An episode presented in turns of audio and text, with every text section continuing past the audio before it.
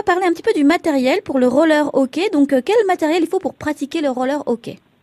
Donc il faut bien sûr des rollers qui sont spécifiques au roller hockey, donc qui sont beaucoup plus renforcés, donc pour éviter d'avoir des de- des blessures au niveau du euh, au niveau du pied. D'accord.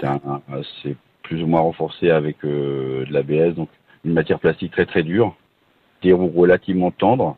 Mhm. On va avoir bah, des protections bah, comme un joueur de hockey classique, c'est-à-dire les jambières qui protègent jusqu'aux genoux, une gaine qui, qui n'est pas obligatoire mais qui est fortement conseillée pour protéger le, le bassin. Et, et puis bien sûr dans la gaine une coquille, ce qui est logique. Oui. Et au niveau des, cou- euh, des coudières pour protéger toute l'articulation et les gants. D'accord. Et en termes de coûts, pour tout ce matériel-là, vous comptez à peu près quel Si budget on prend en, en tout petit, il y a les, bon, il y a deux principales marques euh, qui interviennent. On arrive à avoir des, des équipements complets neufs sans les patins, hein, Mhm. aux alentours de 150 à 180 euros. Un patin jeune, on est à en milieu de gamme, on doit être à 120, 130 euros. Et si on prend à partir de 38, parce que la, la limite, euh, la taille senior est 38 au niveau des, des- comment dire, des, des patins, on va passer sur un patin milieu de gamme qui va plutôt être à, aux alentours de 300-400.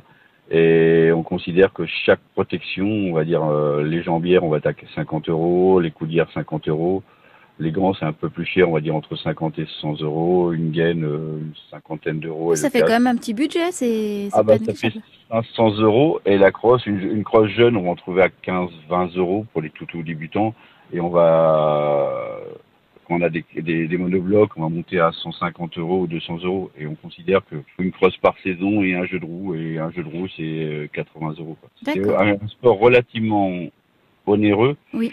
mais dans certains clubs, soit les anciens vendent leur leur, leur tenue quand ils Mhm. grandissent ou bah chez chez nous on a on a investi en fin de compte on fait une location à l'euro symbolique euh, qui nous permet de de faire venir tous les publics quel que soit le niveau social et qui permet aux enfants d'avoir une protection qui est correcte. Ça évite d'avoir des, des disparités au niveau des protections